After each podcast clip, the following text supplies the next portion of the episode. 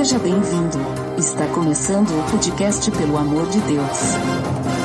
Pelo amor de Deus! Pelo amor de Deus! Tá no ar! Podcast Pelo Amor de Deus. Eu sou Ed Drummer e tu sabia que o Cordeiro também casa, Jairo? Olha aí, que novidade.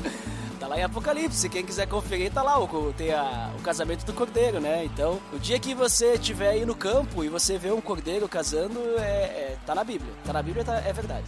Então o noivo tem que usar branco. É. e também hoje conosco, visitando novamente o PDD, a minha ex-noiva, porque agora ela é minha esposa, veja só. A Geisa. Oi, pessoal, tudo bem com vocês? Tudo certo. E para completar a nossa conversa, a noiva do Jairo, Sharon Soares. Uau, que linda apresentação! Aqui da fronteira oeste do estado, em Santana do Livramento. Muito bem, e hoje nós vamos conversar então sobre o noivado.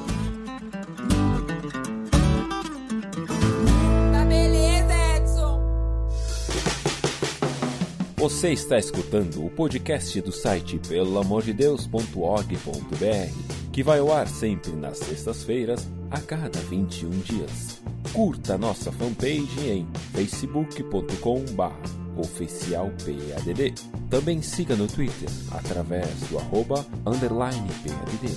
Ou entre em contato conosco através do e-mail contato arroba pelamordedeus.org.br.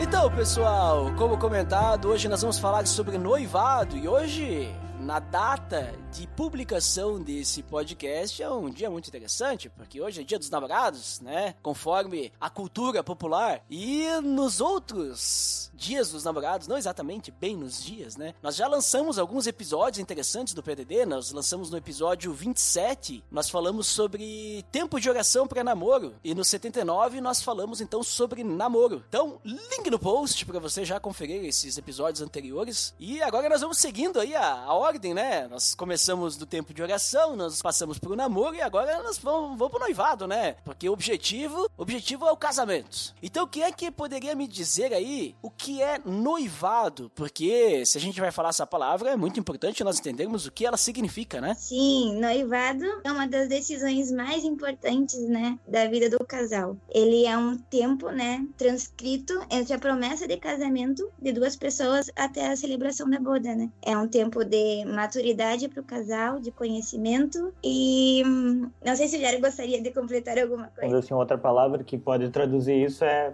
fase de amadurecimento, né? É um período que a preparação do casal, onde eles não só vão preparar uma festa, mas estão se preparando para um casamento e também mentalmente, emocionalmente. Né? É, o noivado resumiria isso. Uhum. E pra ti, Geisa, tu também entende que o noivado é isso que o pessoal tá falando? Sim, eu pesquisei no dicionário o real motivo do noivado e ele diz que é uma ocasião ou festa em que se estabelece oficialmente o compromisso de matrimônio de um homem com uma mulher. Então é no noivado que a real intenção do casamento é formalmente anunciada para as pessoas e tudo mais. Certo. Mas a gente percebe que o noivado hoje, ele é um pouco, vamos dizer assim, ele não é seguido bem a risca, né, como deveria ser, porque hoje na sociedade em que vivemos, não só hoje, isso já já vem de tempo, né? O próprio casamento, ele não é muito respeitado, ele não é muito levado assim como deveria ser essa instituição sagrada de Deus, né? E quando então a gente fala de Deus e falando de noivado, a Bíblia, ela fala alguma coisa sobre noivado? Vocês encontraram alguma coisa sobre isso na Bíblia? Existe algum comentário relacionado a noivado na Bíblia? A Bíblia, na verdade, não usa a palavra noivado, né? Eu achei na Bíblia na versão NVI, em Mateus 1,18, que fala quando Maria estava prometida para José, né? Então não fala a palavra noivado, e sim prometida. Naquela época eles usavam essa palavra. E também na época de Jacó, quando ele ia casar, quem escolheu não foi ele mesmo, né? Na verdade, naquela época, eram os pais que escolhiam quem as suas filhas iriam casar, né? Que na verdade ele não casou com Raquel, mas ele casou com Lia. Isso é legal, Duda, que tu comentou também sobre a casamento hoje ou noivado hoje, né? Que o noivado contemporâneo ele não passa mais por todas essas fases como antigamente ou a história de Israel Israel, histórias que a Bíblia relata. E algo legal que em Antigo Israel ou na Bíblia se fala muito sobre essa promessa e sobre um contrato, né? Tipo, a pessoa tinha uma, uma promessa e assinava um contrato de que os dois iam se comprometer para esse casamento. E olhar hoje, nossa geração, qualquer contrato que a gente assina hoje a gente não lê. Então, muito menos um noivado a gente talvez pesquise ou queira entender assim, ah, o que que envolve, o que tá envolve todo esse tempo,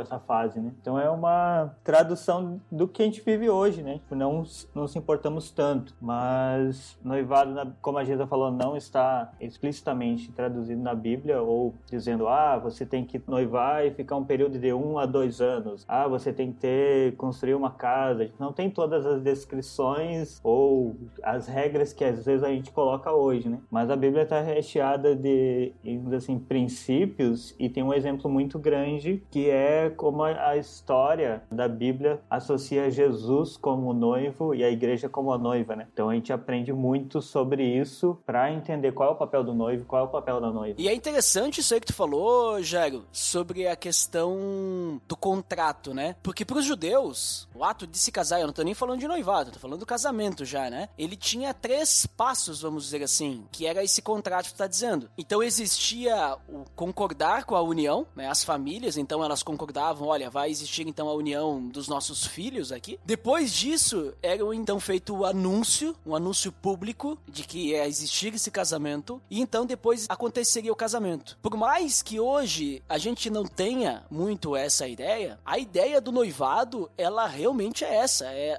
não o noivado, o casamento, ele é um contrato, né, que a gente faz. E o noivado, ele também é o anúncio desse contrato, porque para aquela época, quando o casal ele noivava, ele já estava, que nem vocês falaram já, né, vocês dois, o casal já estava prometido um para o outro, já existia o contrato, já tinha sido assinado e então deveria acontecer de fato o casamento. É que nem hoje a gente vai fazer uma compra, mas a gente não recebe o produto na hora. Então a gente faz o pagamento, a gente assina um contrato de que a pessoa a qual a gente está pagando vai nos entregar aquele produto. E daí, quando a gente recebe o produto, então o contrato foi cumprido, né? Hoje a gente pode comparar isso com o casamento civil. Para te fazer um casamento civil, primeiro você vai até o cartório, tu marca o dia do casamento, tu assina um contrato. Esse contrato, depois que tu assina, ele é colocado publicamente, né? Ele é publicado nos jornais e também lá no cartório e tudo mais, nos autos, né? Para que todo mundo possa saber que vai existir esse casamento e depois no dia ocorre então realmente o casamento. Então, de certa forma, hoje, até mesmo a, a lei, né, nosso país que a gente vive, ela lida com o casamento de uma forma muito semelhante ao, ao judeu daquela época da Bíblia, né? A diferença é o sentido disso tudo, né? Porque existe esse sentido de que quando eu noivei, eu já estou pronto para casar, né? Existe essa ideia de que, beleza, se eu noivei, eu já estou prometido, eu já vou casar. Não é uma questão assim, agora eu vou me noivar para ver se vou casar. Não, não. O noivado já é, vamos dizer assim, o, o sim do casamento. O sim não vai acontecer lá na hora, na frente do juiz de paz, ou do pastor, ou do padre, seja quem for. O sim acontece na hora do noivado, né? Pra ti, Cheryl, como é que tu vê a Bíblia falando sobre noivado? Tu vê dessa mesma forma, como a gente tem comentado? Sim, eu vejo dessa forma. Até comentava com, com o Jairo, né, sobre isso, que na Bíblia não tem, né, os passos do noivado. Mas, assim, o maior exemplo que Deus, ele nos orienta sobre o noivado é esse amor.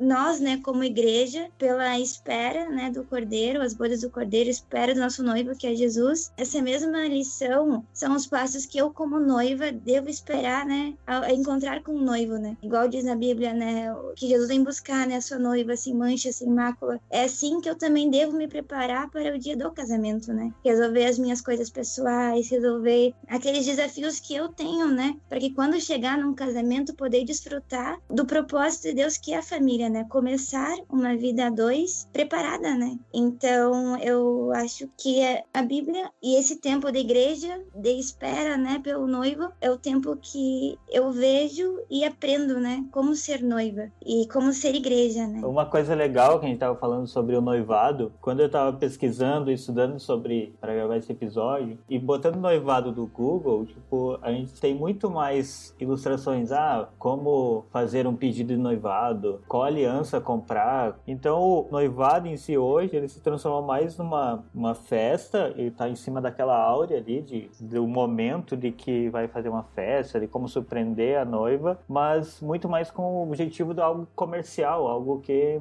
assim, eu tenho que mostrar para as pessoas, mas não tem muitas instruções ou tipo, ah, vamos falar sobre o que cuidar antes de pedir, ou assim, antes dizer o sim, vamos dizer assim, né? E também o, o que que tem esse contrato, né? E o que que ele inclui. Então é, é muito interessante nós, como cristãos, a gente avaliar se nós estamos vivendo um noivado cristão ou estamos vivendo um noivado que é igual ao mundo, né? Os padrões do mundo, tipo, ah, não, vou fazer isso porque todas as pessoas fazem ou fizeram. Mas a base ou aquele alicerce que é nosso, que é a fase do noivado de construir a casa, vamos dizer assim, ela é a fase de construir nosso alicerce, né? Maturidade, nosso caráter, olhar como noivos e dizer assim, como é que a gente lida emocionalmente quando a gente tem que começar a planejar tal coisa, aí dá uma encrenca ou dá uma discussão. Isso vai ser um alinhamento, isso é a nossa fase de a gente entender um ao outro, né? Mas como cristão a gente tem que saber e conhecer ali nessa fase e não olhar simplesmente para as coisas que são assim status ou que a gente está vendo para o mundo atual. Né? Sim, e em Salmo 127 fala, né, que se o Senhor não edificar a casa, em vão trabalham os que edificam. Isso fala justamente sobre cuidar da base, né, que o noivado ele é lindo, tudo é, ele a festa na verdade é só o ato público, né? Mas o noivado mesmo começa no coração, começa naquele compromisso que eu tenho com Deus e não defraudar a pessoa que eu amo, me entregar, né, de coração o que o tempo exige e isso aí é edificar a casa no Senhor, né? Edificar o relacionamento no Senhor. E não adianta nada projetar um noivado, um casamento lindo, se não estiver edificada na base correta, né? Então isso que o Jairo falou me fez lembrar desse desse Salmo 127. E falando sobre essa questão da edificação, algo importante de entender sobre noivado e que a gente estava falando sobre a Bíblia e muito mais, o noivado ou propriamente o casamento não é uma criação da sociedade atual e da nossa sociedade, mas é uma criação divina. Então, o casamento ele foi instituído por Deus. Logo, o noivado ele é, vamos dizer assim, um período que deve ser muito levado a sério, porque a gente está entrando em algo que Deus desenhou e que eu preciso entender o peso que tem isso, né? Então, se noivado antecede o casamento, ele não pode ser levado de uma, uma forma leve, né? Leviana em si. Preciso entender. E claro que não vou pesquisar sobre noivado ou vou me preparar para o noivado quando eu entrar no noivado. Isso já é uma preparação, com talvez um episódios anteriores já foi falado sobre namoro e tudo mais. A pessoa, o casal já vem se preparando e um casal cristão já entende o que que ele está trilhando aquele caminho, né? Mas olhar sobre o casamento, tipo, a gente entendendo que casamento é uma criação divina, lá em Gênesis 2:24 ele fala sobre isso, que o homem vai deixar o pai, vai deixar sua mãe, vai se unir à sua mulher no casamento. E mas em Efésios, em Efésios 5:32, Paulo, ele vai trazer essa ilustração e esse mesmo link no próprio 31, ele vai dizer de novo, ele vai citar Gênesis, vai dizer: "Por isso deixará o homem seu pai, sua mãe, se unirá à sua mulher, e serão dois numa só carne." Mas o 32 ele fala: "Mas isso é um mistério. Eu digo, porém, a respeito de Cristo e a igreja." Então, quando a gente entende sobre que o noivado e que Cristo é considerado noivo hoje, e a gente é como noiva, como igreja, né? Para nós, principalmente noivos, a gente tem um grande, uma grande régua levantada e para noiva também, tipo, sobre o que é ser noivo, que é ser noiva no entendimento cristão, né? Tipo, tanto de caráter quanto daquilo que eu devo fazer. Porque se olhando para o casamento antigo, no casamento antigo de Israel, onde tinha o Duda falou sobre contratos, sobre o que o noivo desejava casar com uma noiva, então lá ele assinava o contrato. Ao mesmo tempo, ele devia pagar um preço por aquela noiva. Ele tinha que fazer o contrato com o pai da noiva dizer assim: ah, vou pagar tanto por essa noiva, ela vale tanto para mim. E nesse período, assim, no antigo Israel, eles automaticamente o pai aceitava, né? Porque não era a noiva que aceitava, mas tinha um contrato com a noiva, mas a, a noiva aceitava. E o noivo ia preparar a sua casa. E é bem legal de ver a história de Israel de, do, ou do casamento judeu, porque nesse período de noivado, eles não tinham namoro, né? Eles tinham um período de noivado, já era um noivado. Eles não se viam. O noivo já tinha feito uma promessa, fez uma promessa com a noiva e com o pai da noiva que viria buscar quando tivesse sua casa construída e tivesse tudo pronto. E o noivo não avisava no momento quando ele ia vir. Então a noiva, o objetivo da noiva era sempre se preparar, era estar preparada com suas coisas em dia e com seu coração em dia e tudo mais. E automaticamente o noivo, para garantir isso, ele deixava um amigo dele junto com a noiva, para que cuidasse da noiva, para que nem assim estivesse cuidando dela. E essa ilustração é o que a Bíblia vai instruir, o que próprio Cristo cumpriu, né? Em toda a Bíblia, onde tipo Jesus paga o preço pela noiva, que nós como igreja, né? Então dá a sua vida e aí ele sobe o nível para nós noivos hoje, né? Será que a gente está disposto a dar a vida ou doar aquelas coisas que às vezes talvez nossos sonhos para viver uma vida de casamento? Jesus também ele vai ele dá dizer assim, a gente se entrega e vai preparar um lar, né? Tipo, vai e vai para o céu preparar essa casa. Então é bem interessante a gente olhar e ver esse paralelo que a Bíblia tem do casamento antigo de Israel com o noivado de Israel com Cristo e a noiva. Né? E isso para mim sempre foi algo que eu gostei de estudar e levar muito a sério, assim, tipo, para o período ou quando eu queria entrar no noivado ou entrar no casamento, eu sempre tive esse entendimento, não, preciso estar com todas as coisas alinhadas. Claro que a gente não vai estar preparado, o noivado vai ser a fase de preparação e agora de alinhamento, mas a gente tem que ter pelo menos o entendido o que a Bíblia toda fala para nós como cristãos. E tu esqueceu ali que Jesus, como noivo, ele foi preparar a morada e ele também deixou o padrinho aqui, Ah, né? sim. Deixou o melhor amigo dele, que é o Espírito Santo. O Espírito Santo. Pra cuidar da igreja, pra cuidar da noiva, né? Pra que ela se mantenha pura e aguarde a volta do noivo. Ah, isso é muito forte, né? Tipo, nós não estamos sozinhos. E quanto também esse peso, né? Do amigo, né? Tipo, hoje, tipo, deixar um amigo com a noiva seria uma- algo meio até difícil, né? Depende.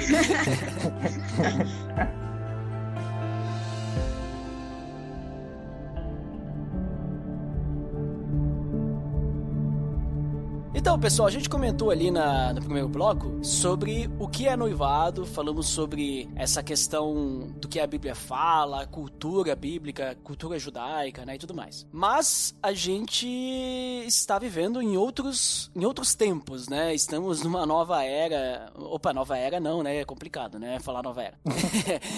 Mas estamos, É, é, estamos já bem longe dessa época da Bíblia. Obviamente, como eu disse, algumas questões continuam na nossa cultura, né? Como eu falei ali do próprio casamento perante a lei, é é muito semelhante, né? Mas hoje não é mais os pais que vão lá e escolhem quem os filhos vão casar, não tem eh, todas essas questões, né? Mas aí eu pergunto pra vocês, então, olhando pro cristão hoje, o seguidor de Cristo, aquele que faz parte do, da igreja, que é a noiva de Cristo, qual é o propósito do noivado pro cristão? Pra que que serve o noivado? O que que é esse momento da vida de um casal cristão em que eles iniciam esse tal de noivado aí? É um tempo de, de entrega, né? De preparação. E agora, né, tu comentou sobre os pais antes escolhiam, né, e tal. E agora trazendo, nós como cristãos, né, temos o dever de honrar a Deus em todas as nossas escolhas, né? E hoje os nossos pais já não escolhem mais, né? Os nossos cônjuges, né, nossos, nossos esposos. Mas nós, como honra, né, aos nossos pais, nós devemos incluir eles nessa escolha, né? Então, o noivado, ele, ele é um tempo pessoal meu, né, que eu vou ter com o meu noivo de construir algo, mas é um tempo também da família viver algo lindo, né? Eu aqui na minha casa, nós temos vivido um tempo muito lindo que eu tenho incluído eles, né, nessa escolha. Tanto que eu tenho, há mais ou menos uns quatro anos atrás, eu fiz uma aliança com os meus pais, eu carrego um anel mesmo, assim, que a aliança era mais, que é, tenha isso como base assim, ó, que eu dou aos meus pais autoridade deles me auxiliarem nessa escolha e dentro das minhas decisões, né, me aconselharem para que eu possa desfrutar mesmo da bênção de Deus. Eles têm, né, a bênção como pais e um olhar que Deus permitiu que eles tivessem sobre a minha vida, né? E nesse tempo de noivado é muito importante o discipulado, o conselho, como o Jairo mencionou, né? A gente tem que se preparar para esse tempo, mas o conselho, aquela pessoa para nos lembrar, isso aí é muito importante nesse tempo do noivado de amadurecimento, né? E eu e o Jairo temos aprendido muito sobre a questão de doar, né? Doar tempo, nosso tempo não é mais integral. Eu tive uma experiência assim nesses últimos dias sobre querer viver alguns objetivos meus com a desculpa assim, não, é para o meu casamento. Só que isso ao mesmo tempo me afastou do propósito desse tempo que é ser noiva, né? Que é dedicar tempo para conhecer mais o Jairo, de comprometimento, de planejar próprio casamento, de orarmos sobre alguns objetivos que nós temos como casal. Então, eu tenho crescido muito nesse tempo do noivado na questão de amadurecer, né? Amadurecer que a minha vida hoje não é mais minha, né? Ela é meu tempo, né? Ela é integral. Além, claro que é minha vida é de Jesus, mas assim, meu tempo em si, eu tenho aprendido agora que eu tenho que investir, né, no meu compromisso. Algo interessante sobre o propósito do noivado para os cristãos foi um livro que eu e a Sharon está lendo, que é o Eu Amo Você, do Jaime Kemp. Ele divide o relacionamento em três fases, com focos diferentes. Onde, tipo, o período de namoro, ele fala que o foco dos namorados é desenvolver a parte espiritual. Já o noivado é na parte emocional e mental. E aí o casamento, como fim, é a parte física, né? Então, o propósito do noivado para os cristãos, tipo, é muito esse entendimento, tipo, ah, o que o meu foco é investir na parte emocional e mental, onde como é que a gente lida com as, as dificuldades, como lida com planejamentos, como lida com decisões, como lida com as características diferentes da outra pessoa que antes no período de paixão ou talvez namoro não identificou, como é que eu, assim, as minhas expectativas que eu, talvez são frustradas, como é que eu tô lidando e será que eu realmente quero amadurecer e viver com essa pessoa? Esse é o período, né, tipo, de, de foco onde, da parte emocional e mental, conseguir avaliar a outra pessoa em si nesses pontos. Uhum. Não, é bem interessante. E, e, também, agora, só fazendo um comentário, até daquilo que a Sharon falou antes, é um complemento, né, vamos dizer assim, a gente hoje não tem mais aquela cultura, vamos dizer assim, os nossos pais escolherem o nosso cônjuge, né? Mas vocês já pararam para pensar que, na realidade, nós cristãos ainda temos essa cultura? Não sei se Uhum. vocês já pararam para pensar, e eu digo, e eu explico agora. A gente não tem, vamos dizer assim, os nossos pais aqui terrenos escolhendo. Mas o que, que a gente faz no tempo de oração para namoro? A gente não pede para que Deus nos mostre se aquela pessoa vai ser a pessoa com quem eu vou casar? Sim. Sim. Então, tipo, não seria mais ou menos assim no sentido, eu vou deixar que Deus escolha pra mim? Porque assim, se é pra começar a namorar, é pra casar, né? Sim.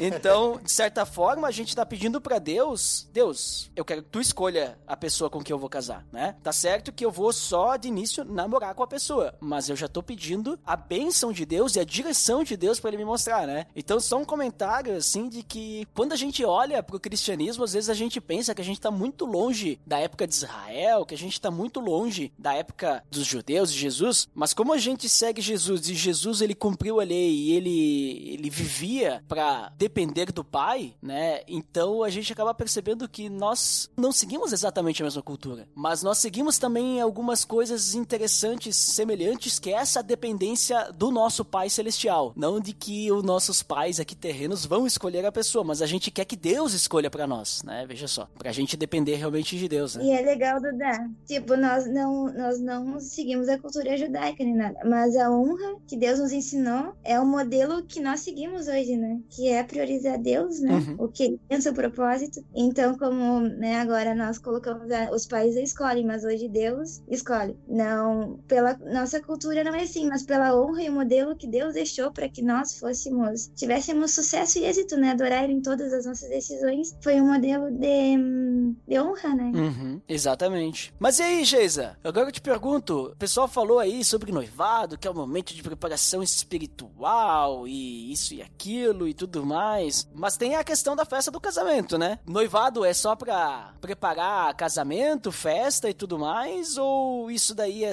é o que deveria vir em segundo lugar? Isso é o que deveria vir em segundo lugar. Eu entendo que preparar a festa do casamento e tudo mais, estar nesse período de noivado, é que, já foi falado, né? É um tempo sobre preparação, amadurecimento, é um passo que tu tá dando para continuar o compromisso que tu fez desde o tempo de oração, desde o namoro, né? Para te firmar isso perante a sociedade também, perante as outras pessoas e perante a Deus também. Então, é um tempo de amadurecimento pro casal até chegar o grande dia que é o casamento, né? Uma coisa importante que o tempo do noivado é o tempo de escolher os padrinhos ricos, né? Isso é uma coisa. é uma coisa muito importante. Sentar e perguntar quais são os teus amigos, né? É, é a hora. Eu tô brincando. Mas a gente sempre sabe que a brincadeira tem um fundo de verdade, né? Sim. Até mesmo no nosso. Quando a gente foi montar nosso convite e a gente escolheu não chamar de padrinhos, mas chamar de conselheiros, né? Porque. Patrocinadores, né, Jair? É, a gente queria patrocinadores, né? Mas... e a, a ideia de. Porque se for pensar padrinhos, às vezes eu olho para as pessoas, ah, quem é foi teu padrinho no casamento? A pessoa nem lembra mais, ou não tem mais nem contato. Ou a pessoa também que é padrinho, às vezes não entende que ela tem que dar conselhos e que ela tem um cargo maior. Então, quando a gente pensou assim, não, a gente quer dar a oportunidade para essa pessoa de ela ser nosso conselheiro, de, assim, tudo, ela foi a participar. E aí a gente brincou no nosso convite que a gente escolhia os conselheiros ou os padrinhos por causa que eram pessoas lindas para, assim, para as fotos, né? embelezar as fotos e pessoas ricas para poder dar bons presentes, né? Mas foi para descontrair mesmo. Sim. Porque depois nós corrigimos falando que lindas de atitudes, né? E ricas de conselhos, né? Que o nosso maior, maior riqueza que nós julgamos que as- os nossos conselheiros podem nos entregar é o aprendizado deles, né? Então foram, tivemos sim uma intenção nas riquezas, mas de conselhos. Isso.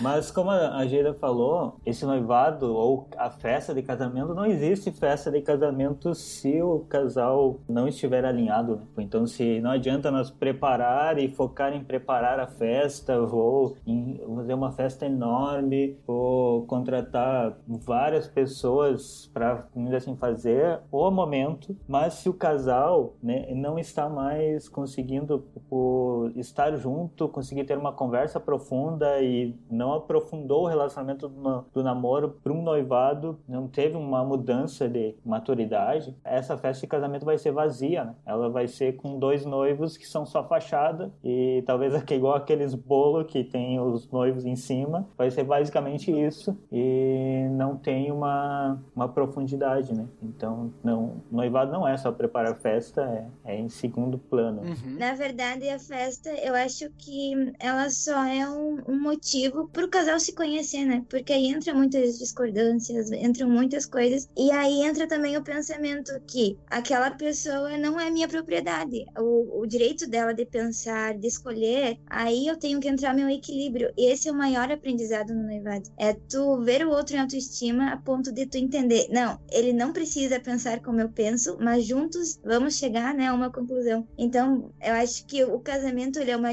não que seja uma desculpa, mas ele é um meio de conhecer a pessoa na forma estratégica, na forma no dia a dia, né, nas decisões assim, porque a festa vai ser uma... o casamento é o evento e tem toda a, a estratégia por trás que é no noivado, né, que é é uma escola de aprender como o outro é. Então, só complementando isso. Uhum. Mas eu comentei antes sobre aquela questão, né, de que quando a gente olha pra Bíblia, lá, o povo de Israel e, e tudo mais, existia esse tal de contrato, e quando a pessoa, ela era dada em casamento, ou seja, assinava-se lá, vamos dizer assim, o contrato de casamento, então eles estavam noivos, pra sociedade já existia aquela promessa, né? Então eles estavam prometidos, então eles ainda não viviam juntos, mas já estavam casados, né? Por isso que era, vamos dizer assim, muito polêmico quando algum casal de noivos eh, rompia o noivado, né? Como assim rompendo? Vocês estão cancelando um contrato, um contrato que é sagrado, né? Não pode ser rompido. Aí eu pergunto pra vocês, hoje, o cristão, quando ele noiva, ele já está casado? Ele já, já a gente vai casar mesmo, né? Deus sabe o nosso coração, a gente já vai casar. Ele já pode viver uma vida de casado, né? Vivendo juntos filhos e tudo mais, ou ainda não estão casados realmente e tem que esperar a tal da festa do casamento, que é quando vai, né, publicamente vai estar, tá, inclusive, assinado nos papéis lá que estão casados. É engraçado que quando eu fui pedir a mão da Cheryl em namoro, eu me precipitei e pedi ela em casamento já.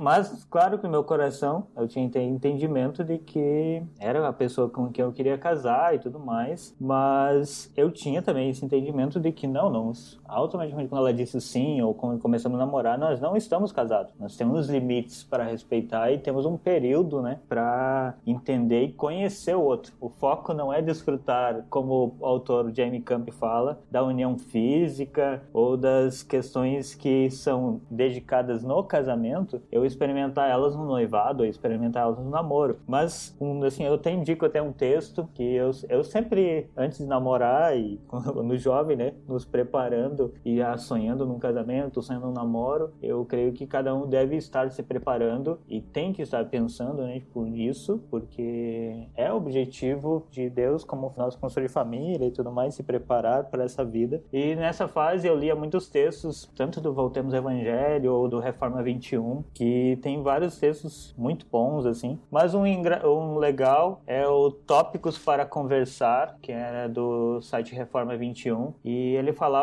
sobre vários pontos, assim, várias perguntas para se conversar no namoro, para se conversar no noivado. E lá ele começa a trazer pontos desses limites, dessas expectativas ou das coisas que a gente tem que cuidar ou que a gente tem que conversar. E talvez algumas, alguns assuntos não vão ter, poder ser conversados agora, no noivado ou no casamento, porque a gente talvez vai estar defraudando o outro, vai estar entrando num limite ou até mesmo uma linha perigosa com outra pessoa, né? Então, é, foi um ponto bem interessante, assim, quando a gente começou a namorar e que a gente começou a cuidar. Assim. E o que, que vocês podem me dizer, então, sobre pontos importantes aí durante o noivado, até pro pessoal que tá noivando agora, que acabou de noivar, que vai noivar ou já, já está noivo há algum tempo.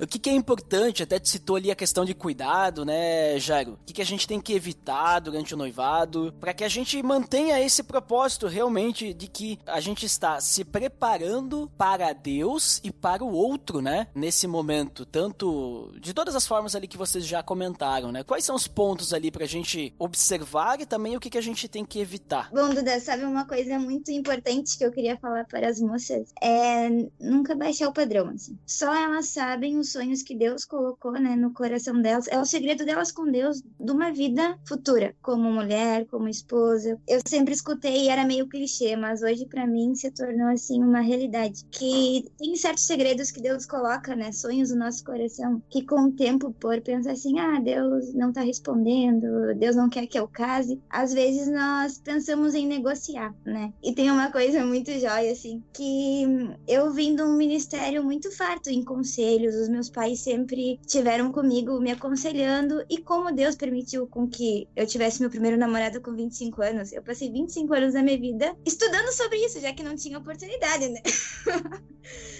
Então, uma coisa assim sobre os limites, eu tinha uma listinha assim que, ah, se eu encontrar isso aqui numa pessoa, é porque é o meu sinal que a, a pessoa é de Deus, né? Pra mim. Porque isso aqui não diz respeito aos meus, o meu propósito, os meus princípios, né? E a base de um compromisso, seja ele de nível de um namoro ou de um noivado, ele, ele tem que ter alguém que respeite os princípios, né? E quando eu tinha mais ou menos uns 14 anos, 12, 14 anos, eu participei de um congresso e esse congresso falava sobre os limites no relacionamento e tal. E uma moça deu um testemunho. E o ministério, na verdade, que estava né, à frente desse congresso, eles falavam sobre aliança com Deus no relacionamento e tal, e falavam sobre guardar o primeiro beijo para a pessoa no qual nós, nós soubéssemos que era a, a pessoa certa, né? No caso, dar o primeiro beijo no altar, né? Tá, e eu saí daquele congresso decidida, ah, eu vou dar meu primeiro beijo no altar, né? Só que com o tempo eu precisei rever aquilo não como um aprendizado, mas como um princípio na minha vida. E foi tão legal que eu, eu perguntei para Deus, Deus, se é certo, né, guardar o, o, primeiro, dar o meu primeiro beijo no altar, eu quero saber um motivo real. E daí na, naquela semana dessa minha dessa minha inquietação, dessa minha busca, veio assim um entendimento sobre mim que eu sempre quis dar uma oferta no dia do meu casamento. Eu pensava, ah, eu vou guardar 10% e no dia do casamento eu vou fazer uma oferta lá na vida vida de alguém. Não sei, eu pensava em dinheiro, porque era alguma coisa que. Na época eu pensava em dinheiro. Daí veio o um entendimento sobre mim que essa seria a minha maior oferta de espera. Espera pela pessoa que eu amo, de espera pelo que eu aprendi, né? E até me conhecendo os meus limites. Eu sou uma pessoa muito emocional. Então, se eu desse lugar, no caso assim, ah, é, a outras coisas, eu não avaliaria coisas importantes que deveriam ser avaliadas nesse tempo de, de preparação, né? Tanto no namoro quanto no noivado. E daí eu decidi, né, que eu daria meu primeiro beijo no altar. E agora fazendo o link, porque eu falei das meninas não baixarem padrão, né? Porque apareceu na minha vida vários rapazes, assim, e eu me apaixonei por alguns, e quando eu chegava no ponto, assim, ah, eu fiz uma aliança com Deus que daria o meu primeiro beijo no altar, que era, era prova de fogo, né, pra saber se a pessoa era de Deus pra mim ou não. e ninguém, ninguém ficava. E eu entendi, ah, é, tá, não é de Deus. E quando o Jairo, eu conversei com o Jairo, tá, ele disse assim, olha, eu tenho minha, eu tenho uma aliança com Deus que eu daria meu primeiro beijo no altar. Não é que seja o modelo certo, mas é o jeito que eu entendi de entregar a Deus uma oferta de espera, de entrega, conhecendo os meus limites, né? Que eu sei que se eu tivesse liberado tudo, eu nem pensava em mais nada, né? Eu sou intensa, então, né? Ia acontecer. Mas sabendo, assim, dos meus limites com Deus, eu fiz esse, eu fiz essa renúncia, né? E quando eu comentei com o Jário, ele disse que para ele seria uma honra entregar essa oferta a Deus no dia do nosso casamento no altar. Então, falando sobre limites e sobre as moças não diminuírem o padrão, porque se Deus pediu algo, não é que esse seja o modelo perfeito, mas foi algo que Deus pediu para mim, foi algo do entendimento que eu disse para Deus que faria. Então, se ao longo do tempo Deus colocou algum sonho no coração, vela por isso, porque é isso que Deus vai cumprir. Se a gente não negociar os nossos princípios com Deus, ele vai honrar. Agora, claro, não adianta eu fazer, Deus diz, né, não é para fazer, não é para jurar, mas se jurar, cumpre, né? Então, se, se em algum momento você propôs ao coração fazer alguma coisa, honra, nem que passe o tempo, nem que pareça que ninguém vai, tipo, ah, eu tô sozinha nisso, é coisa da minha cabeça, não. Só tu sabe a, os limites, só tu sabe o que Deus colocou no teu coração e velar por isso, orar por isso, porque essa é a entrega, essa, isso é adorar a Deus, né? Isso é a fé, isso é esperar, é esperar com paciência no Senhor, sabendo que Ele prometeu e Ele é fiel para cumprir. Então, só agora falando sobre os limites, então no nosso relacionamento nós temos, né? Nós nunca nos beijamos só pelo dia 10 agora de outubro. e que isso é uma coisa que tem nos ajudado a ver coisas mais importantes, sabe? Gastar nossa energia com coisas que competem ao tempo do noivado. Nós vamos ter toda a vida depois para desfrutar dessa outra área. Então, não é falando que é o um modelo perfeito, mas é um modelo que Deus nos entregou para que nós pudéssemos desfrutar do noivado num, num, limite que eu, eu me conhecendo, eu, eu posso ficar tranquila, não vou defraudar quem eu amo, nem a mim, e muito menos os meus princípios a Deus, não vou colocar em jogo. E nós conseguimos canalizar nossa energia para as coisas que realmente importam. Só para complementando o que a Cheryl comentou, né, tipo, desse nosso compromisso de relacionamento, e algo interessante para ver é não só da questão do beijo, né, tipo, ah, a gente, ah, não, não casamos beijo e tudo mais, então outras coisas estão liberadas. Tipo, não, isso é um limite que a gente coloca, né, e que a gente tem que ter muito cuidado, porque gente, o nosso coração, como, como ser humano, nossa carne, ela vai querendo defraudar o outro e vai querendo descobrir coisas que ativam áreas que não é para esse momento, né? E então, e quando a gente teve entendimento do, que é igual que a gente falou do livro, do Eu Amo Você, e outro livro que é bem legal, que a gente está fazendo hoje, é o Antes de Dizer Sim, que foi até uma indicação um casal conselheiros nossos. E tem um capítulo que ele fala sobre essa defraudação, tipo, de onde a gente tem que saber o limite da outra pessoa. Um ponto importante é conseguir conversar sobre isso, porque o namoro e noivado é o alinhamento de comunicação que a gente tem, onde essa comunicação tem que ser muito profunda. Não adianta, talvez, ah, ok, os noivados eles têm um limite onde beijar é tudo bem, é tranquilo, abraçar é tranquilo, mas para outras pessoas, talvez até mesmo um abraço vai provocar algo para, talvez para o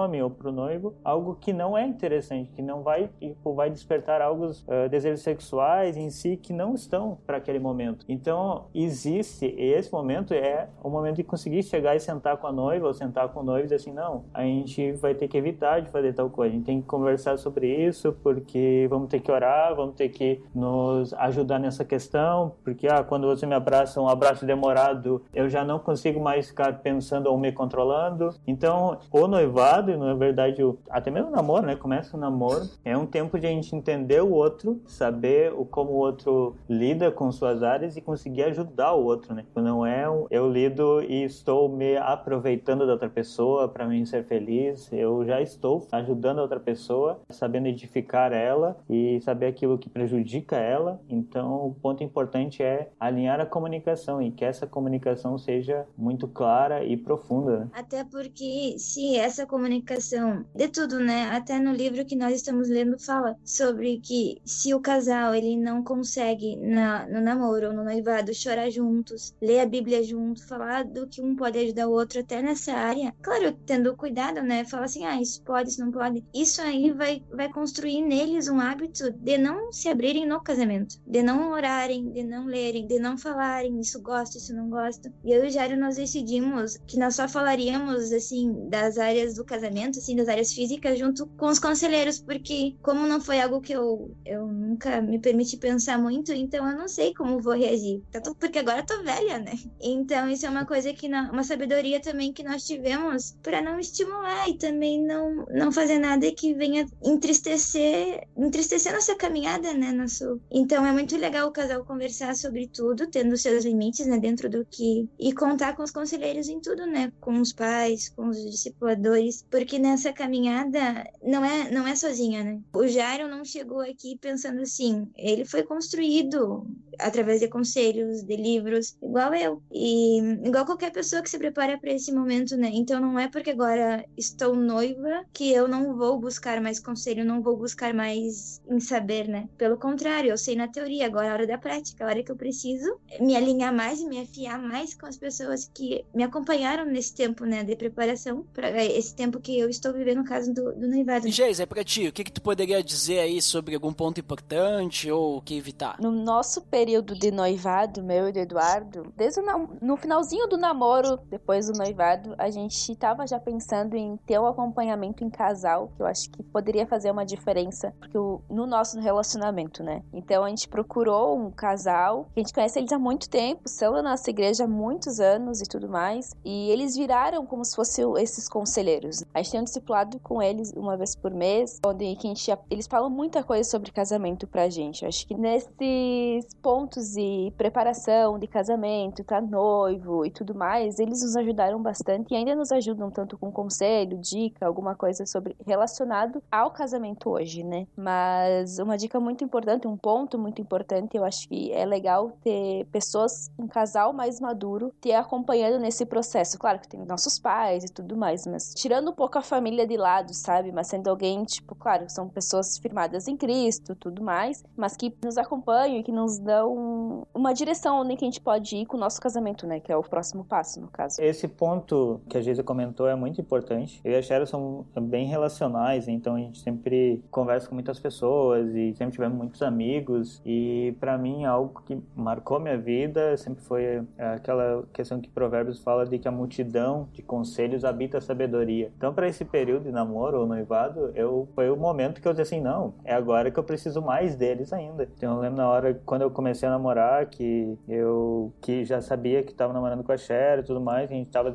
abrindo para as outras pessoas. Eu fui criando grupos no WhatsApp, porque a gente namora à distância, né? Acho que a gente não falou isso, detalhe. E eu fui criando grupos no WhatsApp e adicionando aqueles amigos que eram mais importantes, assim, ou que a gente, que eu já gostaria futuramente de que fossem nossos conselheiros, assim. Né? E foi aproximando eles, tanto para que ela pudesse conhecer e eles pudessem conhecer ela também, conseguir fazer avaliar nesse período, tipo, ah, estou no caminho, será que a gente tem o mesmo propósito e tudo mais, né? Porque eu tenho entendimento de que se nós estamos na fase de namoro, ou fase talvez apaixonados, ou a gente está um pouco cegos, vamos dizer assim dizer. Não, não, não estou falando que o amor é cego, não estou dizendo isso, mas às vezes a gente não consegue ver os defeitos, a gente não consegue ver aquilo que o outro tem diferente ou que não tem a, assim, a mesma mesmo propósito. E aquelas pessoas que nos conhecem há muito tempo, que são nossos amigos, nossos conselheiros, eles vão conseguir identificar isso de fora. Tem um olhar de fora é muito importante. Então, incluir amigos, além de ter conselheiros, né, tipo, como ter um, principalmente no noivado, ter um casal que acompanha é importante. Mas incluir amigos, eu também creio que é um ponto, é um, um ponto importante para um namoro, para o noivado, porque ajuda a não ficar só. A pessoa, tipo, ah, vou fazer programinha de casal, vou fazer programinha de noivado, vou para a igreja e fico lá sentado num canto só eu e minha noiva, só eu e meu namorado. Esse período não é para isso. Não é para mim ficar curtindo a outra pessoa, principalmente quando eu tô em público, né? Quando eu estou em público, eu estou namorando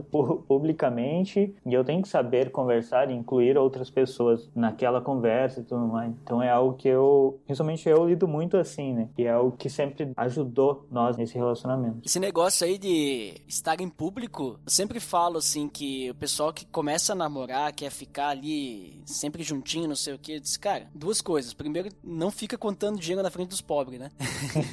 tem gente que não tá namorando aí. E segundo, se é pra ti e tá junto com outras pessoas para ficar com a tua namorada ou tua noiva, então por que tu tá junto com as outras pessoas? Né? Tipo, qual que é o teu propósito de estar aqui? Se era pra ficar vocês dois juntos, vocês não precisavam estar aqui, vocês poderiam estar tá em qualquer outro lugar. Então, uma coisa que eu, eu e a Geise a gente sempre fez desde a da época do namoro foi que quando a gente tá com os outros, né, fosse com o pessoal dos jovens, na igreja e tudo mais, a gente não tá aqui para estar tá junto, né? Então a gente tá aqui, vamos dizer assim, como se fosse solteiro, sabe? Porque a gente não era casado ainda. Eu sempre levei nessa, nessa questão assim, se eu não tô casado, quando eu tô junto com os outros, eu tenho que estar tá junto com os outros, né? Eu tô ali para servir os outros e tudo mais. Quando a gente casar, vai acabar sendo a mesma coisa, porque a gente vai ter o nosso tempo junto de intimidade de casal para conversar em casa e tudo mais. A gente vai ter o nosso tempo. Então quando a gente sai, também a gente pode estar tá lá pros outros, né? Só que o que acontece? O pessoal acaba usando esses tempos com as outras pessoas para estar tá com o namorado, com o noivo, com a noiva, sabe? Em vez de aproveitar aquele momento para estar tá com as outras pessoas. Então eu sempre digo, cara, agora não é o momento de estar com a outra pessoa, né? Só que eles usam isso porque eles não conseguem, ah, a gente não tem muito tempo para estar junto, não sei o que. Bom, talvez Deus está usando isso para que vocês não caiam, né, em alguma cilada aí do inimigo, né? Pode ser para isso também. Esse, essa distância, né? Mas é, é, bem complicado isso, né? Porque tem que partir dos dois, né? Tem que partir uhum. dos dois querer realmente ter essa, essa noção aí de que não é o momento para isso, né? Claro. E algum ponto importante também que eu entendo antes, a gente falou sobre, muito sobre noivado, sobre o sistema noivado, mas sobre o relacionamento, ele tem que ser recheado de honestidade e transparência, né? Uhum. Então, se a pessoa não tem clareza, não tem honestidade no namoro, ela não deveria entrar no noivado, não deveria estar preparada. Né? Tipo, então, ah, como é que eu sei se eu sou pronto para entrar no noivado? Como é que eu, ah, estou preparado para isso? Uma pergunta que para mim foi muito forte quando eu li, ela dizia assim, tipo, há fraquezas na sua vida que você esconde hoje da sua namorada ou do seu... e se tu contasse isso, romperia o teu relacionamento? Se tu ainda tem essas coisas que tu esconde, ou até mesmo do parceiro, ou, do, ou talvez até mesmo do casamento, né? Significa que teu relacionamento não tem honestidade, significa que teu relacionamento não tem transparência. Então, quando eu entendi isso, eu disse, cara, eu não posso entrar num relacionamento ou num noivado sem a minha vida ser totalmente transparente. Claro que eu não vou falar todas as coisas abertamente, mas as coisas que são muito importantes e que vão afetar outra pessoa espiritualmente, vão afetar outra pessoa em relação talvez emocionalmente, essas coisas coisas precisam ser faladas, precisam ser abertas, né? Para que não venha, assim, essa desonestidade ou a, tudo fica obscuro depois, né? E também nessa questão aí, agora que tu falou sobre isso, Jairo, sobre transparência, no, no caso tu falou assim, né? Estar pronto, né? É muito importante ter noção, obviamente que a gente sempre fala, né? Tu quer entrar no namoro, tu já tem que entrar sabendo que vai casar, ou seja, namoro não é brincadeira, né? Casamento não é brincadeira, então o namoro também não vai ser. Mas no momento que tu noiva, vamos dizer assim, tu tá firmando esse contrato, né? Então nós vamos marcar a data do nosso casamento, estamos noivando, né? Tu tem que ter noção de quando tu vai noivar, tu vai tomar essa decisão que significa que depois tu vai ter que casar, né? E casar significa sair da casa dos pais, conseguir sustentar uma família, tem essa questão, né, de, de, de ter um lugar para morar, né? Não precisa comprar um apartamento, né? O pessoal às vezes fica esperando muito comprar apartamento. Eu esperei, né? Porque eu já tinha comprado antes de começar a namorar.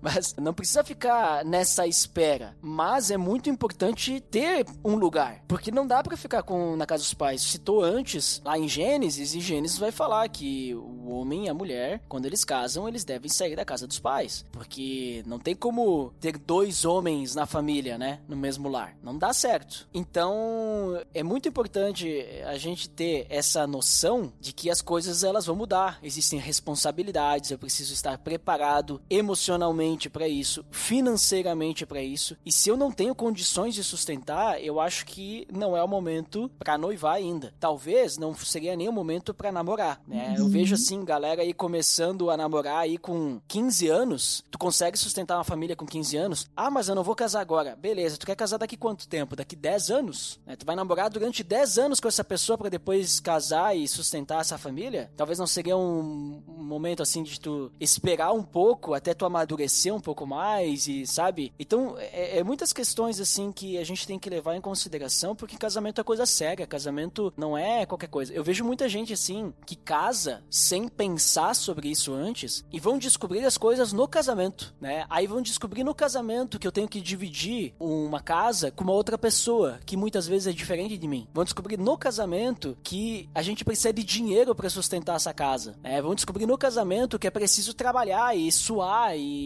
e se esforçar muito para conseguir pagar os boletos, né? Vão descobrir lá no casamento que o dinheiro às vezes vai ser a raiz aí da briga que é mais frequente assim nos casais. Na verdade, o dinheiro ele gira em muitas brigas de família, igreja e tudo mais, né? Às vezes, né? Uhum. Mas assim, vão descobrir só lá na frente. Sendo que tudo isso poderia ter si- sido descoberto antes e ter sido preparado, né? Se preparar psicologicamente, financeiramente, tudo, para depois chegar no casamento e quando acontecer os problemas, não, eu já sei disso, né? Eu já estou preparado porque eu, eu sei onde eu me meti, né? Então, às, às vezes o pessoal vai descobrir o que é casamento quando casa. E aí, aí é complicado. Aí depois não tem mais volta, né? casamento é até que a morte se separe, né? Sim, isso é, é uma clareza muito boa e importante, né, para solteiro, para quem tá namorando, não se misturar as fases, né? Tanto o namorado ou o noivo não vai misturar a fase de casamento, que ele vai ver só no casamento, mas também do solteiro, ele não vai misturar e querer ficar vivendo a vida dele procurando outra pessoa, quando que Paulo diz que quando você é solteiro, você tem que se preocupar com as coisas que são do reino, né? Então tu tem 100% do teu tempo para investir em Deus, procurar ah, conhecer a vontade de Deus para tua vida, saber aquilo que você se sente realizado fazendo, servindo em ministérios, se experimentando, porque provavelmente é nos ministérios ou é na, naquilo que você faz na igreja ou naquilo que você vai enten- entender o teu propósito de vida e talvez vai conhecer outra pessoa ali fazendo a mesma coisa, né? Não é eu procurando do, na internet ou com a outra pessoa ou que eu acho que ela parece comigo, né? Eu talvez nem me conheça com 15 anos e talvez com 20 ainda talvez não me conheça com o que aquilo que eu entendo que Deus tem para mim. Então é bem legal entender o propósito que Paulo dá essa instrução, né? Muito, né? Tipo, foque você que é solteiro, foque se você tem 100% do seu tempo para investir no reino de Deus e estar focando no reino de Deus. né? E agora você que é noivo, você que é namorado, agora você não tem mais 100% do seu tempo. Você tem 50% do tempo e agora outra 50% você tem que se preocupar com as coisas terrenas, tem que se preocupar em fazer a outra pessoa feliz. E muitas vezes a gente inverte também isso, a gente quer entra no relacionamento, fica noivo, fica namorado e acha que ainda continua com 100% do tempo. E aí a gente também acaba desrespeitando uma, um princípio de Deus, né? Um ponto importante, Duda, uma dúvida que talvez nossos ouvintes tenham e a gente tem períodos diferentes de noivado ou entendimento. Qual é o período correto de noivado? Quantos anos? Um namoro longo e noivado longo? Ou qual- o que vocês passaram no período de vocês? Deixa eu perguntar pra vocês quanto tempo vocês estão noivados e quanto você- tempo vocês pretendem ficar noivados? A gente dividiu bem A no meio. matemática é com Gério. É, eu sou mais das datas. O nosso planejamento de relacionamento, namoro e noivado juntos vai dar um ano e meio. Então, por que a gente tem esse período? Porque a gente se conhece há mais ou menos. Já se conhecia antes namorar uns nove anos, né? Uhum. eram os melhores amigos em si, conversávamos muito. Então a gente não planejou ficar muito tempo. Pelos meus pais e pela minha mãe, a gente casaria em seis meses. Mas isso não foi um entendimento nosso, assim, tipo, não, a gente acha que um tempo ideal. Mas o noivado vai ser a metade do que a gente teve período de namoro, né? Rogério, eu vou ter que dizer pra ti e pra Sharon, assim, infelizmente, biblicamente, vocês estão errados, tá? O noivado, segundo a Bíblia, tem que durar no máximo uma semana, tá? Não, é muito tempo, seis meses, nossa, é impossível, né? Seis meses o mundo muda, seis meses vem uma pandemia aí, Uhum. muda muita coisa. Tem que ser uma semana, porque Jesus pode voltar antes. Amém. Então.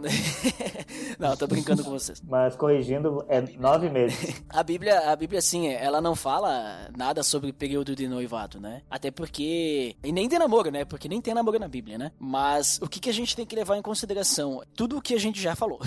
é. Eu penso assim que o noivado e o namoro e tal, eles não podem ser períodos muito longos. Eu acho que se tem algum período que deve ser longo é o tempo de oração. Esse tempo de oração, ele tem que ser o maior tempo possível para que a gente tenha noção de que Deus está nos mostrando que é aquela pessoa. Eu inverto aí um pouco os papéis, né? Só que, claro, esse tempo de oração, ele pode durar um ano, mas pode durar um mês, né? Porque Deus pode mostrar. Porque vai depender muito também do que tu me falou agora, né? Vocês já se conheciam há muito tempo, então vocês já, já conhecem bastante a pessoa. Claro que no tempo de oração, depois do namoro, vocês vão conhecer mais. Mas você já tem uma noção de quem é aquela pessoa, do caráter, né? De como a pessoa é com Deus, como a pessoa é com a família. Daqui a pouco vocês vão descobrir um pouco mais. Então são é, é, bastante coisa a considerar que vai delimitar. Só que também não dá pra ficar enrolando, né? Tipo, ah, eu preciso conhecer mais, eu preciso conhecer mais, eu preciso conhecer mais. Será que esse preciso conhecer mais é porque você não tem coragem de realmente colocar os pés dentro do casamento? Então, eu vejo assim que o tempo de namoro, o tempo de noivado, eles são momentos de preparação para aquilo que já foi decidido. Porque eu sempre digo, namoro é para casar. Pode acontecer de não casar, tipo lá no meio ali, descobrir algo que estava escondido, nossa, e agora eu não consigo viver com essa questão, não vou conseguir viver com essa pessoa e tudo mais. Pode acontecer, né? Não, não essa questão. Mas tem que estar decidido já que vai casar. Então, por exemplo, vocês colocaram ali um ano e meio, né? Eu e a Geis, a gente colocou três anos e um mês pra casar, de quando a gente começou a namorar, né? Por quê? Porque eu queria entrar já no, no meu apartamento. E o meu apartamento ia demorar isso pra ficar pronto. Na verdade, demorar um pouquinho menos, mas daí, né, fecha aí a, a data, né, que eu queria. tinha que ser esse período. E aí a gente tinha opção, ou a gente casa antes e daí mora de aluguel, e quando fica pronto o apartamento a gente vai morar e tal, ou a gente espera ficar pronto, daí eu quis esperar ficar pronto. Então eu alonguei um pouco mais, eu enrolei a Geisa um pouco mais, né? Mas não é porque tem que ser três anos, porque tem que ser um ano, tem que ser seis meses, tem que ser dez anos, não existe uma data. Mas também não pode ser muito longo, porque que nem a Sharon falou antes, quanto mais a gente demora, mais o, o nosso físico vai querendo avançar o sinal. Então, atrasar muito não é saudável espiritualmente. Também, quanto mais a gente atrasa, mais a gente vai vivendo uma mesmice, né? Porque o casamento é o nosso objetivo e a gente quer desfrutar desse casamento e aí o tempo de namoro, tudo que a gente tinha que fazer no namoro ali, de se conhecer e tudo mais, estudar junto, noivado também, a gente vai esgotando, né, as possibilidades. Beleza, a gente já sabe tudo, a gente já tá preparado, mas a data não chega, a data não chega. A gente já tá preparado, mas a data não chega. Daí isso pode estressar, né? Pode sobrecarregar esse tempo de namoro e noivado. Então também alongar muito não é necessário. A gente só deveria alongar quando talvez a gente tem que, sei lá, daqui a pouco tem algo muito complicado que a gente tem que superar, né, para compartilhar com o nosso futuro cônjuge. E aí isso precisa de tempo, de confiança, né? Precisa de tempo de relacionamento ali para poder se abrir, porque talvez pode ser um trauma. Às vezes existem até coisas que a gente vai abrir só no casamento, né? Talvez seja algo que não vai influenciar no casamento depois. Mas sabe, é bem complicado assim a gente definir uma data, um tempo, porque não tem. Tanto é que quando a gente olha para a Bíblia e a gente pega aquele exemplo ali do casamento judaico, a gente percebe que o noivo ele tá preparando morada e o dia e a hora que o noivo vem, ninguém sabe. A gente tem aquela parábola das dez virgens em que as virgens elas estão lá esperando, né, junto com a noiva, que elas são, vamos dizer, essas virgens seriam como se as madrinhas, né, que estão ali junto com a noiva, esperando a vinda do noivo. E aí elas não sabem quando o noivo vai vir. E aí o noivo vem de madrugada, né? Ele pode vir de madrugada. E se a gente olhar para Jesus, a gente tá esperando aí, a gente tá nesse noivado já fazem quase dois mil anos, né? Então é um longo noivado, né?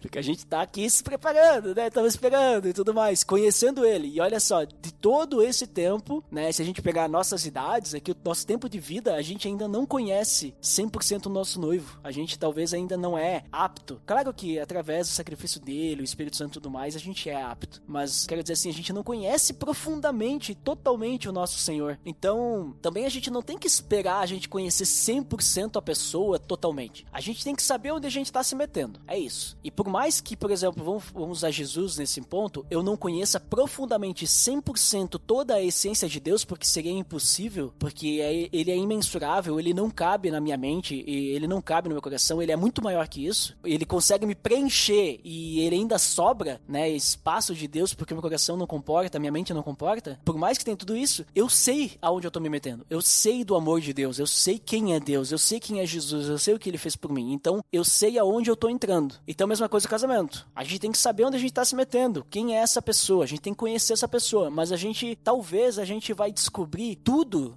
dessa pessoa, talvez depois com, sei lá, 60 anos de casado, que daí a gente pode dizer, não, agora eu realmente conheço 100% da pessoa, sabe? Sim. Não sei, pode ser que daqui a pouco com um ano de casado a gente já conheça 100%. E tem outro ponto, as pessoas elas vão se transformando, né? E esperamos que para melhor sempre, né? Porque o Espírito Santo vai transformando a pessoa. E constantemente a gente vai conhecendo mais essa pessoa, porque essa pessoa que a gente casou, lá na frente, ela não é a mesma com que a gente começou a orar. Mas a gente orou para Deus pedindo uma pessoa para casar que fosse semelhante a Cristo, e Deus disse: Essa pessoa é quem eu escolhi para ti. Mas naquele momento ela ainda não era totalmente semelhante, e aí Deus vai efetuando esse processo, me usando também, para que essa pessoa ela vá se transformando através do tempo para ser semelhante a Cristo. Então, assim, tempo é, é muito complicado da gente definir. Mas, Sharon, eu sei que tu tem aí alguns pontos que vai nos ajudar a entender o período, né? Não o período, mas o momento certo aí para noivar e tudo mais. O que, que tu pode me dizer? Sim, eu sempre fui uma pessoa que, como eu tive muito tempo para né, pensar, Deus permitiu que eu ficasse 25 anos aí, né? Só esperando e projetando. Eu sempre tive coisas que eu acreditava. Não, quando isso acontecer, vai,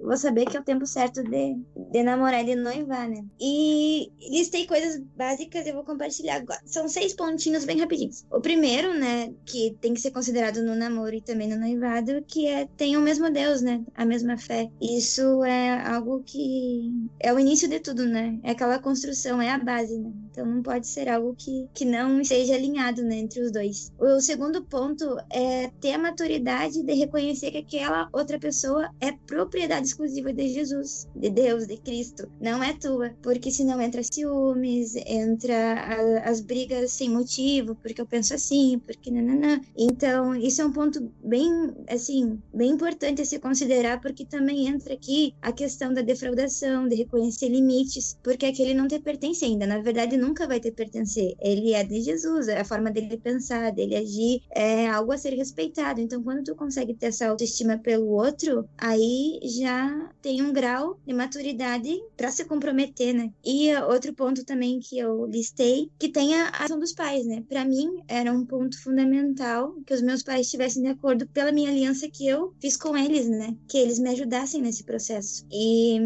sonhos e propósitos, né? Nós sabemos que Deus não une, né? Só o emocional, só o financeiro, só o profissional. Deus une um propósito, né? Que é tudo, né? Engloba tudo. Então os dois não é ter o mesmo propósito, mas os dois precisam cumprir o propósito do reino, né? Que é levar Jesus e que nenhum interfira na caminhada do outro, mas auxilie, né? Que esse é o, é o ID, né? É, é a única coisa que fomos chamados para fazer aqui na Terra, né? A outro ponto que eu listei é que haja uma disponibilidade e uma perspectiva financeira, né? Como tu citou, como nós já falamos, não adianta querer começar, vou casar e vou morar no meu quarto, sendo que nem a minha cama eu paguei, nem meu guarda-roupa. Então, a pessoa tem que, para entrar no noivado, ela tem que saber que ela está assumindo um compromisso mesmo de preparação. Então, ela precisa ter uma renda, ela precisa conversar sobre isso com o outro, precisam alinhar sobre qual a expectativa, no caso da mulher, né? Quer que eu ajude em casa da mesma forma que tu? Como que vai ser? Vou, trabalho fora, não trabalho? Isso eu já nós conversamos muito, porque eu sou uma pessoa que gosta de. Eu trabalharia todo dia, assim. E eu falei pro Jérico uma coisa, ele não vai reclamar de mim, que eu não gosto de trabalhar.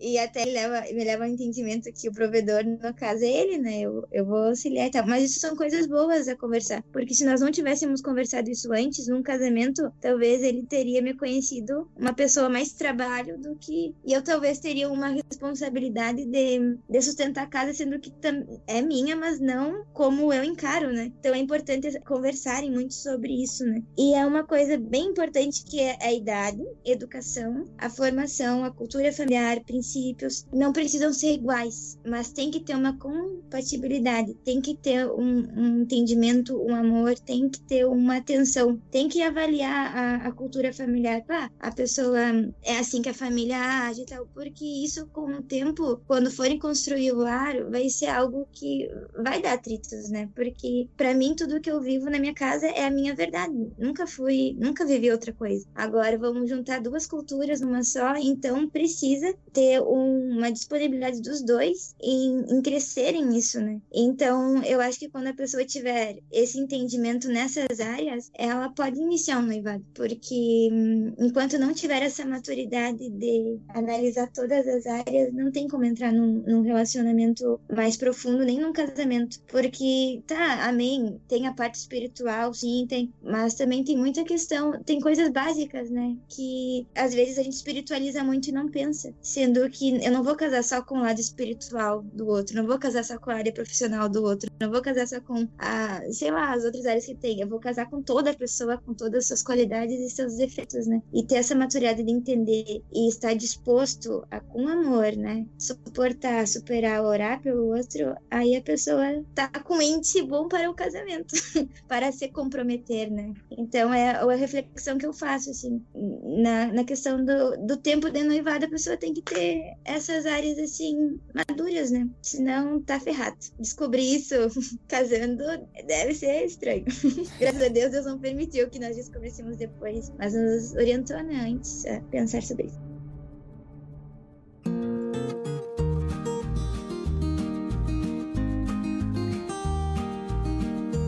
Muito bem, pessoal. Então, muito legal o papo aí que tivemos. E agora, né, vamos, vamos chegando ao fim, vamos encerrando aqui essa conversa. Então, vamos para as considerações finais. Eu vou começar na ordem inversa. Sharon, por favor, o que você finalmente considera? Eu considero que, né, o, que o noivado, ele é um tempo importante de preparação e que, na verdade, é, é uma aliança no coração, né, com a pessoa e com Deus. E a importância dele antes do casamento é amadurecer, né? Todas as ideias, o, o casamento, a festa, mas não só a festa, mas vai envolver todas as áreas, né? Na, no planejamento. Então é um, é um, tempo de conhecer a pessoa. Então reconhecer a Deus, né? Todos os dias, em cada dia, sabendo que cabe a nós, né? Os planos, mas a bênção, né? A resposta final, ela vem de Deus. E é isso. Blindar sempre, né? Todas as fases das nossas vidas pelo que, pelos princípios, por tudo. E eu gostaria de terminar falando dizer que eu te amo, Jairo.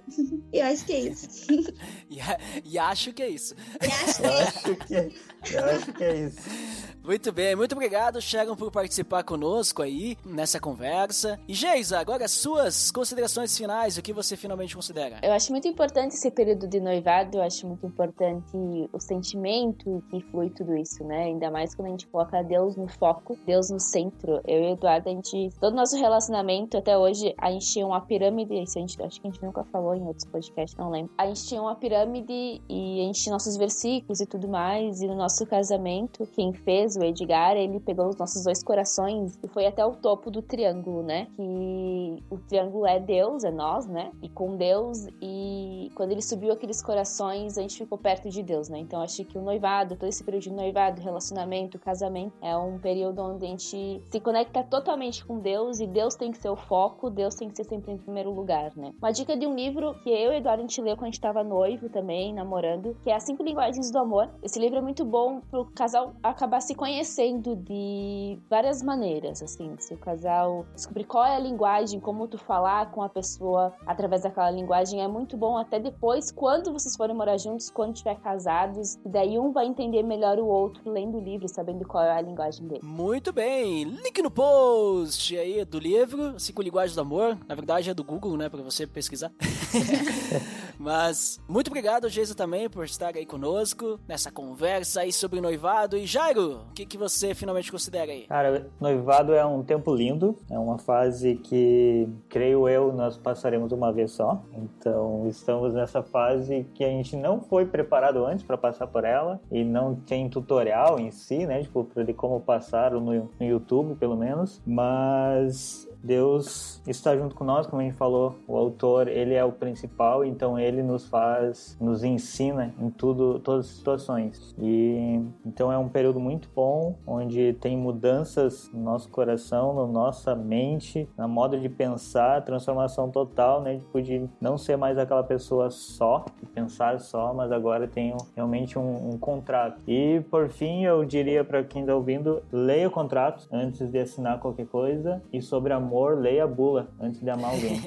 Boa. E Jairo, é, vocês têm um projeto aí, né, que tu pode divulgar aí. Ah, sim. É uma coisa que a gente não comentou antes, mas eu e a Sharon nos conhecemos tirando foto. Então a gente resolveu, quando a gente começou a namorar, criamos esse projeto onde relembrava todo mês, que a gente se encontra uma vez por mês, porque a gente namora à distância e tudo mais, esse noivado ainda é distância. E nesses encontros um por mês a gente faz esse ensaio fotográfico, onde convidamos amigos, fotógrafos que nos fotografam nesse momento. E a gente tem um Instagram, então a gente posta, que é o arroba um ensaio por mês. E tem um site também onde a gente coloca todas as fotos, mas muito mais é para relembrar o primeiro momento que a gente se encontrou e a história que Deus tem criado, né? Então, nós somos um casal, vamos assim, onde a gente usa mais a criatividade e que Deus uniu nessa parte. Muito bem, então link no post aí do Instagram e do site, o ensaio por mês. Quem quiser mandar pergunta ou quiser conversar mais com nós, né? Tipo, a gente tá só mandar lá o nosso Instagram e a gente pode estar tá conversando aí qualquer coisa que a gente, as pessoas queiram falar, né? A gente tá planejando nosso casamento bem no meio dessa situação que talvez você está ouvindo agora no período de Covid, a gente tá passando essa fase. Uhum. É, não tá fácil para ninguém. Mas muito obrigado aí, Jago, por também estar aí conosco e eu também quero finalmente considerar que vocês falaram bastante já, já falaram tudo, não sobrou muito para mim, né? Então, eu só considero aí que o noivado, né, ele deve focar o casamento e o casamento deve ser para Deus, então se agarre em Deus e corre pro abraço. corre pro abraço aí, porque não, não tem muito assim o que fazer a mais, sabe? Se a gente desfocar o, os nossos olhos de Deus, a gente botar os nossos olhos em qualquer outra coisa, o nosso casamento não vai honrar a Deus. Né? É só Deus que vai poder nos guiar nesse caminho, então a gente realmente tem que se entregar pro Espírito Santo. Então é isso, pessoal. Vamos encerrando por aqui hoje e até o próximo episódio. Até mais! Tudo de Deus!